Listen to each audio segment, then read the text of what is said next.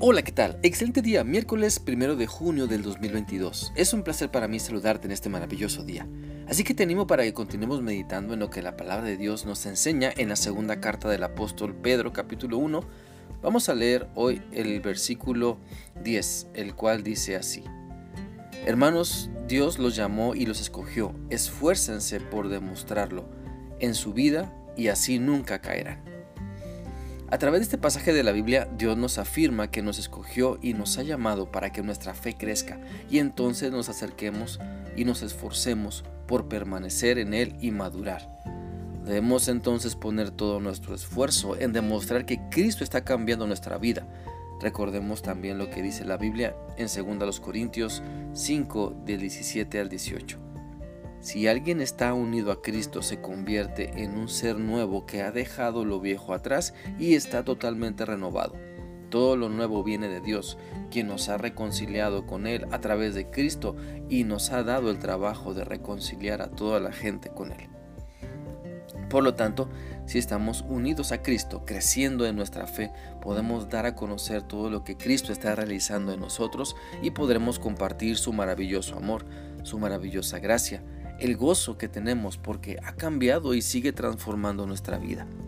Entonces, si Cristo nos salvó, entendamos que Él nos ha llamado para que le sigamos y permanezcamos fieles en Él. La Biblia dice en 1 de Pedro 2, 9 y 10 lo siguiente, pero ustedes son un pueblo escogido por Dios, sacerdotes al servicio del Rey, una nación santa y un pueblo que pertenece a Dios, quien los escogió para que anuncien las poderosas obras que ha hecho y los llamó a salir de la oscuridad para entrar en su luz maravillosa. Antes ustedes no eran ni siquiera un pueblo, pero ahora son el pueblo de Dios. Ustedes no, no habían recibido compasión, pero ahora han recibido la compasión de Dios.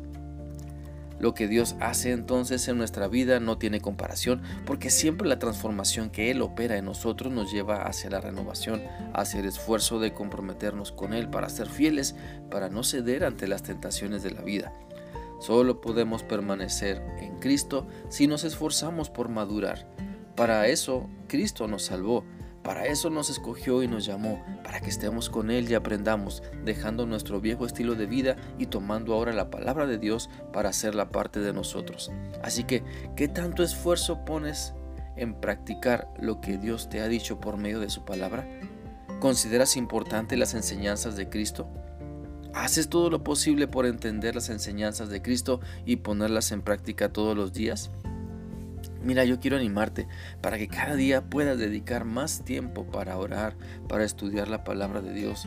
Dedica tiempo en desarrollar tu conocimiento de lo que Dios te dice en su palabra para que puedas vivirlo, para que puedas madurar y servir cada vez mejor, para que puedas alabar a Dios sea cual sea la situación por la que estés pasando. Seguir a Cristo entonces requiere esfuerzo, requiere poner todo, todo de nuestra parte para aprender sus enseñanzas, dejando fuera de nuestra vida lo que no nos ayuda, lo que no nos edifica, sabiendo que lo que Cristo nos da es mucho mejor. La vida con Cristo no es para solo obedecerlo ocasionalmente. La vida con Cristo no es para tenerlo de amuleto.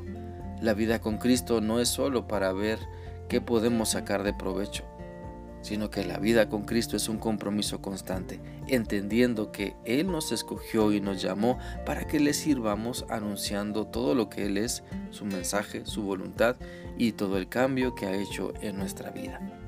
Espero que esta reflexión sea útil para ti y que continúes firme creciendo en tu conocimiento y práctica de la palabra de Dios.